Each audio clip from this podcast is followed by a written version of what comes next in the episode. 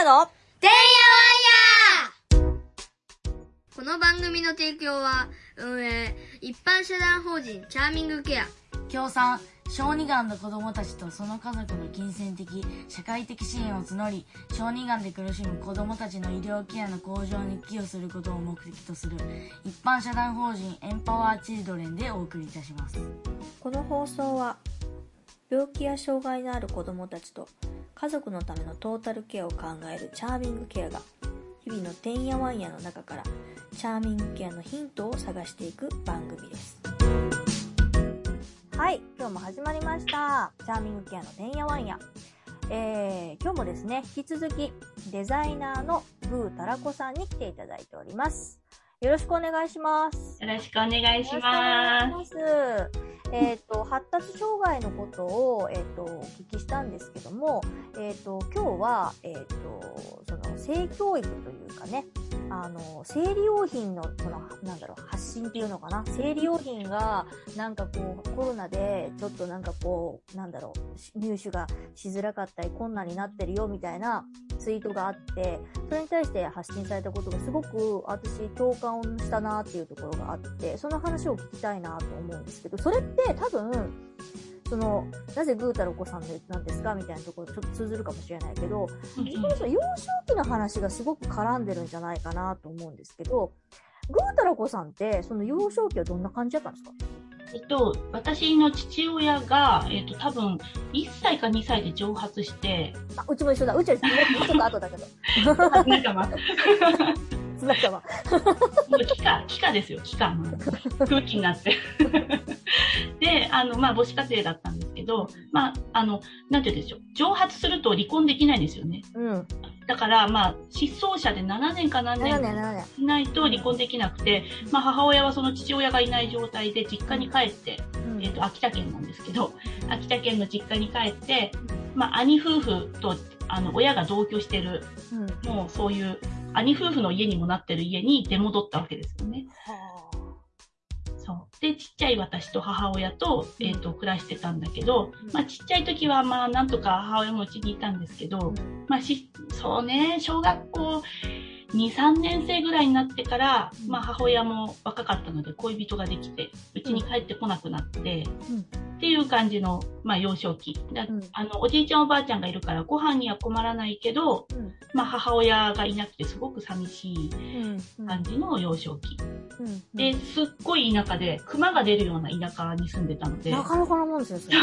通学路にね カンカンがぶら下がっててうん。熊よけにカンカンを叩かなきゃいけないくらいのえレベルの 田舎だったので、まあ本当にあのバスとかで日用品を買いに行ったりすることも難しいようなうんうんうん。ところ、駄菓子を売ってるお店屋さんが一軒あるぐらいへのとこで育ったので、まあそういう生理用品が自分でも気軽に買えないみたいなことも言いづらいもんね、やっぱりね。思春期とかにね、もう普通だとなるからね。そう。で、まあ母親は恋人ができてうちに帰ってこなくなるんだけど、おじいちゃんおばあちゃんがすごい怒るわけですよ。うん。お母さんだろうと。うんあの、かわいそうじゃないか、ぐうたらこが。帰ってきなさいって言って説教するもんで、うん。私はあの、お母さんが怒られれば怒られるほど帰ってこないと思って、うんうん。私が悲しい顔してるとおじいちゃんおばあちゃんがもっとお母さん怒ってしまうと思って、本当は寂しいけど、まあ、ぜ全然寂しくないですよっていう、この子は本当悩みがないわね、みたいに思われるような幼少期を送ってました。はそれでしんどいね。なんか兄弟児の、あの、障害周りで言うと、兄弟児の心理にちょっと似てるというか、ね、なんか自分が頑張んなきゃみたいな、大変な、周りが、お父さんお母さんそうやってね、大変なことがあるから、自分のことをさらに負荷かけてはいけないみたいな感じで、すごく優等生でいようとするっていう。ね切ないムードメーカーみたいなね。うん。ね兄弟の子でそういうのよく聞きますね、なんか。あ切ないね、なんかね。うん。そうか。で、まあそんな状態で、ちょうど、まあ体が大人になっていくのもすごく怖かったし、うん。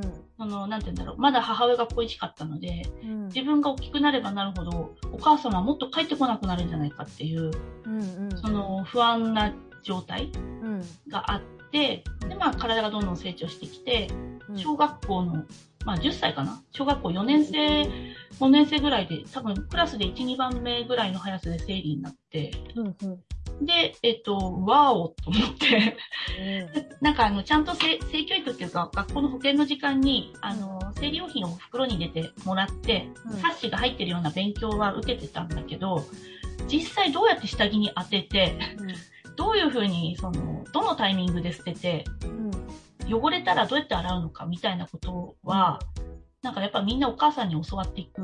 うんじゃないですうんなんかまあ失敗しつつも、うん。シーツ汚してお母さんにこうやってやるんだよって教えてもらったりとか、なんかちょっとあの汚れてるからもうちょっとこまめに変えた方がいいよとか、うん多分まあ、もうちょっと大きい子ならそんな自分でもできるんだけど、私まだ小学校の4年生、5年生だったんで、すごい失敗も多くて。うん。だけどまあうちには母親がいないっていう状態で、でまあ祖父母に言うとまた怒るでしょ？またお母さんにお母さんの役割だろうみたいになっちゃうかまあそんなこんなで生理用品がなかったら。うんまま生理がスタートして、うんで、母親が帰ってくるときは買ってくるんですよ。いいじゃん、いいとこあるじゃないですか。そう、いや、母親はね、私を苦しめたくて生理用品を置いてないんじゃなくて、うん。念頭にない。念頭にない。うんうんうん。自分の生理用品はもちろん買ってるから、うん。買ってくるけど、娘も生理が始まったからたくさんいるっていうことが、ピンときてない。なるほどな。あんまり関わってないからね。うんうんうん。で、私が生理になったってことは知ってるんだけど、うんあれこれ自分がしてあげなきゃっていうことに頭が回ってない。うんうん。私も久々に会えたお母さんが嬉しくて、うん愚痴らないというか、うんうんさんがいないから生理用品がなくて大変だったじゃないみたいなことは私も言わないので。うん。いい子なんだ、それが。で、帰ってきてほしいからね。うん。だから、母が買ってきたもののストックを使って、うん。母親がでも何日に一回帰ってくるか、今みたいに携帯電話がないから確認も取れないし、まあそもそもどこにいるかもわかんないわけですよ。も恋人の連絡先も知らないし。うんうん。なので、今あるこの個数で乗り越えられるかなっていう、そういう不安の中、クラス。今回ね、その、なんだろう、そのツイツイートの中でね、その、生理用品が買いづらい子がいるだとか、私、その、ね、さっき打ち合わせでも話しましたけど、小学校、私すごい遅かったから、あの、要は、私には不要なものだったわけですよ、生理用品って。結構、その、説明があるとか、旅行のために買わされる、これ持ってきなさいって言われるじゃないですか。うんで一応買うんだけれども、で、一応消耗品だから、で、体のサイズも大きくなるから、私中学でもまだなかったからね。うんうん。だから、旅行のために一応買ってんだけど、うんまあ、いらないもんなんですよね、私からすると。うんうん、邪魔だよね。なんでこんなもの持ってかなきゃいけない んだって。でも、必要な人もやっぱりいて、うんで、あのーあげてたっていうことがあってね。うん。で、喜ばれたと思う。うん。で、あのー保健室でそれを借り、その子がね、言うには、保健室だと返さないといけないっていう、うん。ね、制度になっとると。そうなんです。うんでも、そんなの返しようもないというか、じゃあ、うん公衆トイレに行ってトイレットペーパー返しますかって話じゃないですか？ほんと。うん。ね。うん。そうですよ。なんでそんな発想なんだろうっていうのはすごい、あの、ゆ要は、いわゆるその自分はなってなかったから外野だけど、おかしいなーってすっごい思ってました。うん。ね。私もだから保健室にもらいに行ったことはあるんだけど、なんて言うんだろう、悪気なく、じゃあ次、明日持ってきてね、みたいな。うんですよね。うん。うん。返却システムで、で、そこで、まあ、私、今何もない大人だったり、支援する側としては、うんいや、実はうちに生理用品がないんですって、うんね、先生に言って、助けてもらったらいいじゃないって、大人は思うんだけど、その時の私は必死に普通の子のふりをしてるというか、うん。なんて言うんだろう。まあ本当よく飛躍児童とかいじめられてる子もそうだけど、なぜか隠してしまう？その、の認められないというか、ね。だから私はそれにそもそも困ってるってことにもあまり気づいてもなくて。知らないからあの普通の生理を。みんなこうやってなんかないものをやりくりしてるとまで思ってたというか。まあ母親が帰ってこないっていうその方が重大で、うん。そっちの問題の方が重大すぎて、うん、生理用品が足りてないっていうことはまあ二の次三の次じゃない。うんうんただその日になったら、ある手持ちのものでなんとかカバーしようっていうことに必死で、うん誰かに助けを求めるっていううん発想にならないじゃないですか。だから、ただただ返さなきゃいけないんだったら、返せないからやっぱり借りるのやめとこうって思って終わりですよね。ねえこれまたほんでそういう困難さというか、生理、生理もそうです。痛いとか、うんなんか辛いとかって目に見えないので、うなんかこう、へ、へっちゃらにし、さっきみたいにね、その、へっちゃらにしてると、本当に大丈夫だと思われちゃうんですよね。ね、そうなの、ねそうなの。見せないようにしてるから。その、なんだろう、男の人が特に、まあ、すごい申し訳ないけど、でも私も今までこう44年間生きてきて、女の人か男の人かどっちがほ、どっちの方がそういう痛みだとか辛さみたいなことを、あの、こう、すくい上げてくれたかというと、どう考えても女性の方がやっぱりそういうところに寄り添いは上手ですよね。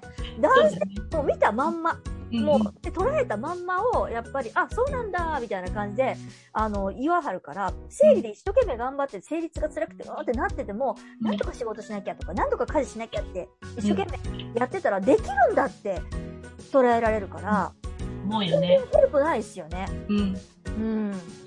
本当なんか無理してやったぞんじゃんって思うぐらい、うん。努力をね、あの、あ、無理してやってくれたんだじゃなくて、あ、できるんだねって、やうん。っぱ思っちゃうよね。そう。で、うちはもうそれある時から、もうずっと無理だと思って、うちまあ全員男なので、うん。構成員が。うん。男3人の子供に男の、まあ、旦那がいてるんで、もう私もう休みます。もう無理って。うん。で、あの、生理休暇家庭内で取ってるんですね。素晴らしい。私結構長いんですよ、しかも生理が。うんうん。10日ぐらいあるの。で、しかも前段階もあるんですよ。何？あ、生理前のつ辛さもあるね。ある。うん。もうやる気起きないし、眠たいし、もう頭痛くなったりもするし、うんでもそれも全部一応説明して、で、生理のメカニズムも子供らにもちゃんと説明をして、うんで、うん。なんかでもその大体月にどのぐらいの何リットル出てるみたいなのを、うん、なんかもうコップに、まあそれが赤い血じゃなくて青い水だったりとか、うんうんなんか牛乳だったりするけど、このぐらいのものが出てみたいな性教育のなんかやり方もあるみたいで、まあそれ男の子もいるところで、うん。なんかやっぱり知ってもらわないとそうですよね。うん。カバーしてもらえないし、うん。逆に男の人がそうだったら知りたいしね。そう。で、生理用品も、その、なんて言うんだろう。やっぱりこう、あのーや、安いは安いじゃないけど、安いやつはそれなりじゃないですか。やっぱり横漏れもするし、うん。うん。あの、羽もついてないし、そうそう、粘着が異様に弱いっていう。そういうのを、やっぱり、多分、男性の方がそういうね、ものを比較して、その自分に合わせていく、フィットさせていく能力は多分高いんですよ。うんだけど、そういう説明を受けてないから、その羽がついてる方がどうやとか、うん。大きさがどうとか、後ろのこの設計がどうとか、うんその辺はやっぱり自分がなったこともないし、見たこともないから、うん。あの、そういう思いが馳せられないけれども、うん。結構、結構力説しますのね、旦那とかに。こ、ここがあかんねん。この時期はこうやったらあかんねん。ここ漏れんねん、こっからとか言うて。この時期は。で、そうそう、日によって変わるっていうのも存じ上げないよね。ね男の人は結構ね。うん。二日目だからとか、こっちはもう女の子同士の感覚で、うん。通じるでしょと思って、いや、今日二日目なのよって言って、何が？っていうね。ねそりゃそうか。え。うん。まあでも、教育してこなかった、まあ本当に教育者の、過去の教育者の責任であって、うん。これをだから頑張って今、夫たちに今頑張ってね、こうんう伝えていくしかないんだけど、うん、せめて下の世代、子供たちの世代には、ちゃんと知ってもらって、今後パートナーなり友達なり同情を思いやれるような男性に育ってほしいよなって思ってます。いや、ほんとそうですよ。ほんとそうだと思います。生理がなかったらやっぱり子供も生まれやんしね。ね、うんしかも生理ってみんな違うでしょ？うん。あの、ほんとなんともない女性もいるし、うん。もう頭痛やら吐き気やらで、もうそうですよ七点抜刀する人もいるし、うん。そこをね、やっぱみんなで考えて、さっきのもう前回の発達障害じゃないけど、もうそれぞれの体のと、あれに寄り添っていかないといけないと思う。生理も特に。うん。ああ、すごい興奮しちゃうわ。生理の話すると。生理の話すると興奮しちゃう。いや、でもすごい大切なことやと思います。だって毎月ですよ、ほぼ。毎月起きてることなのに、なんで男の人は全く我関せずで生きていられるのかが、うん、羨ましいよね、やっぱね。うん。そうですよ。私ね、でもね、これ、旦那に相談し始めたのが、うんあのね、ダグラスか、えー子宮内膜症っていう、ちょっと変わった子宮内膜症になってるんですよ、私。で、ダグラス科って、なんかね、腸と子宮の隙間ぐらいに、要はその生理の経血が分離しちゃって、コトコトポトポト溜まっていって、まあ、結晶みたいなものができてるんですよね。そはい腸だから、うん。うんち、汚いし、うんちがそこを通ると、それを押し寄るんですよ。え、何それどうなるの？どうなるの？で、私ちょうど神経に、の直下のところにそれがあるらしくって、うんあのね、排便痛で気失うぐらい痛いんですよ。えー、すごい。なんてお気の毒な。お気の毒すぎない？それ。もう、その生理が始まると子宮がやっぱ大きくなるわけじゃないですか。うんうんうん大きくなるから結局それを剥がそうとして、うんでいいつもの子宮の大きさじゃないわけじゃない。位置も変わるわけじゃないですか。うん生理の前後のその排便痛でこうなるんですよ。気が飛ぶんですよ。で、それ何か分かんなかったの、もう何年も。うんさ出産、3人目さ出産した後にからおかしいなと思ってて、うんだからもう今一番、あの9年ぐらい分かんない。分かんないです。ここ最近です、分かってきた。大変。大変です。でも、その気失ってるのもトイレだから、うんうん。気失ってる瞬間、旦那は見てないわけですよ。うんうん。長いなと思ってるだけだよね。すげえ長いな。出てきたら、あ、そうやった？みたいな。え、見て見てみたいな。私の気失ってるとこ見てみたいな。結構大変やから、みたいなね。いや、危ないよね。だって倒れた瞬間頭角にぶつけたり、ほんと命に関わると思う。うん。うん。で、それで説明、や、やっとここ2、3年ぐらい経って、やっと、あ、それ、そういうのがあるから、気がう飛ぶぐらい痛いんだってことが分かって、うんほんで、まあ、生理休暇も、まあ、引き続き取ってたし、いや、これは私取って叱るべきやで、みたいな。うん話になって言ったら、ほんなら、あ、でもそれはやっぱりしっかり説明してくれんと、それはわからんわ。だって全部結局トイレの中で行われてることや、さっき言ったみたいに、ね。トイレの密室の中で行われてることやから、これはやっぱわちゃんと説明してくれるのわからんわって言ってて、まあ確かにそうだなと思ってね。うん。なんかね、生理って言うからみんな、なんか軽く思ってるけど、うんもう持病ぐらい思った方がいいかもしれないと思う。う私も油汗かいて這いつくばるような生理痛のタイプで、ん。もう薬で今生理止めてるんだけど、私も止め、止めた方がいいって言われたんですよ。でも、それはそれで、あの、要は薬で止めるから、やっぱりそれに対する副反応が出るわけじゃない。うんうんそれもしんどいでしょ？そう、そうなの。どの道にゼロではないよね。うん。どっちを取るかっていう。うん。いや本当にな何年経っても慣れないのが生理の大変さで、うん。これをね、ただでさえ体調も悪いし、しんどいし、うんお金もかかるのに、さらに生理用品がないっていう不安を子供に負わせるのかっていうのがすっごい腹が立って、うん。せめて子供だけにはうん。トイレに置かせてよと思って、本当ね。うん、活動してるんですけど、今まで何校か学校に行ったけど、私全部断られてて、あ、そう。学校に生理用品を置くことの何が問題なのかが、1ミリもわからないんだけど、なんでだろうね。なんかね、やっぱ上から降ってきて教育委員会がやってくださいって言ってから足並みを揃えて始めたいとか、えあー。のこういう問題が起きた時はどうしますかっていう挙げられた中に、うんその先生がそれを問題だと思ってるんじゃなくて、うんこういう問題が起きるんではって保護者とかから声が上がる可能性があるっていうのをリストアップしてて、うんその中に、あの、女の子ばかりずるいと男の子の親御さんが言う可能性があるのでは何がずるいんだよ。いや、そうなの。ええー、と思って、もうどうしようっていう。とか、この間言われたってほやほやなのは、えっと、困ってる子供に、あの、ダイレクトにアクセスできるのは子供食堂では？っていうやつ。食堂、はーやねだ。からね、もう貧困の子供しか困ってないと思ってるんですよ。で、貧困の子供は子供食堂に行くって思ってるんですよ。それもおかしな話です。私、根本的にそこがね、なんで学校なんですか？って言われたから、え、そりゃ子供がいるからでしょ？そうだ、義務教育だからだよ。義務だからだよ。子供教、子供食堂義務じゃないじゃんね。へー。私が一番当事者で困ったって、こんなにメディアで発信してる、私の住んでる地域とか、娘の学校で始められてないっていうのがすごく情けなくて、私のじゃあ説得力がないのかなとか、私の伝え方がうん悪いのかな。私には何もバックボーンがないから、そりゃよくわかんないおばちゃんが来て、ナプキンを貸してくれって言われたら気色悪いのかなとか、すごい思って、うん。なんかやっぱりなんか団体に所属しなきゃいけないのかなとか、もうそれ私言いますよ、全然。チャーミングケア言いますよ、それ。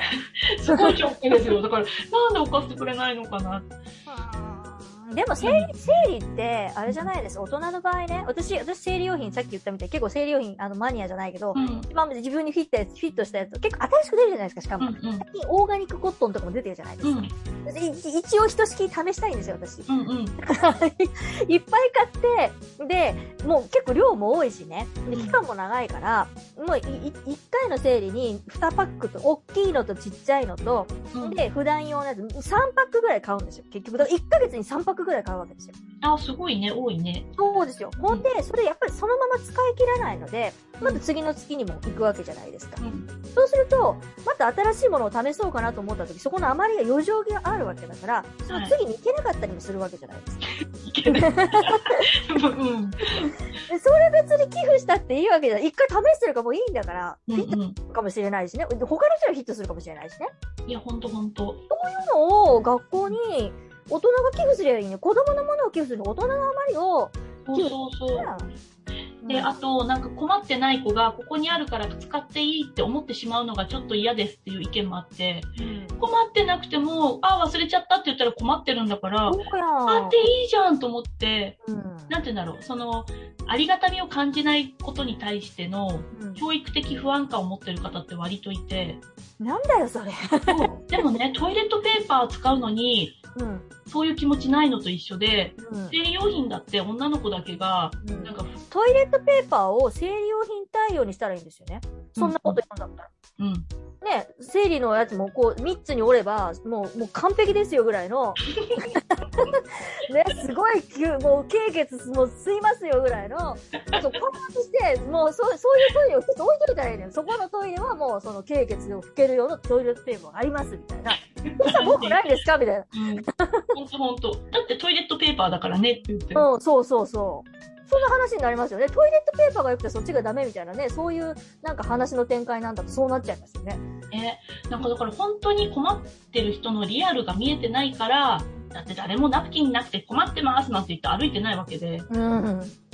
実際は、あの、貧困問題はなくても、父子家庭だったりとか、あの、お母さんとあんまり性的な話ができないっていう関係性だったりとか、結構機能不全、そのお金持ちで私立にそれこそ行ってるけど、生理の、生理用品のことだけは言えないっていう子がいたりとか、なんかもう、いろんなパターンがありすぎて、ありますよ。うんうちなんかまさにその機能不全や。私立に行ってるけど機能不全や。たまね、たま、たまたまその生理が遅かったから、その、その場に関しては、まあまあね、そんな、あの、要は、幼少期の判断ではなくて、ある程度大きくなってからの判断で済んだんで、あれではその、その課題感はなかったかもしれないけれどもた、までたまね。もこれ私、もし、その、父親が蒸発したタイミングでなってたら、多分、もう、あの、多分コミュニケーション親と多分うまく取れなかったと思いますよ。うんうん。ね、しかもそういう話を、もう本当難しい年頃だから、生理用品のこの羽根つきってどんな感じ？とか、なんかやっぱ楽しくできない。できないですよ。ね。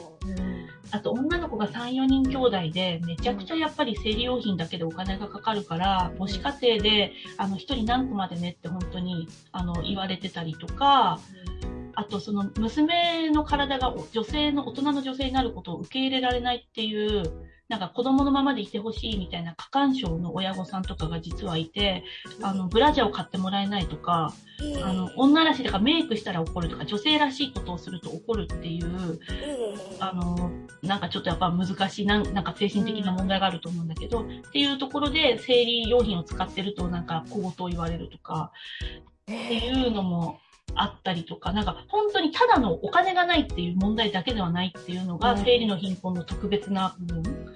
なるほどね。食べ物がないだったら多分本当にお金がないっていうシンプルなことなんだけど、生理用品に関してはいろんななんか背景でうん言い出せない子がいて、うんだからそこが特殊なんなので保健室じゃなくてトイレに置きましょうって私は言ってるんだけど、なかなかやっぱピンとこない、うんあの、うん、貧困問題だとやっぱ思ってる方が多いので、うんそこを伝えていかないといけないなって。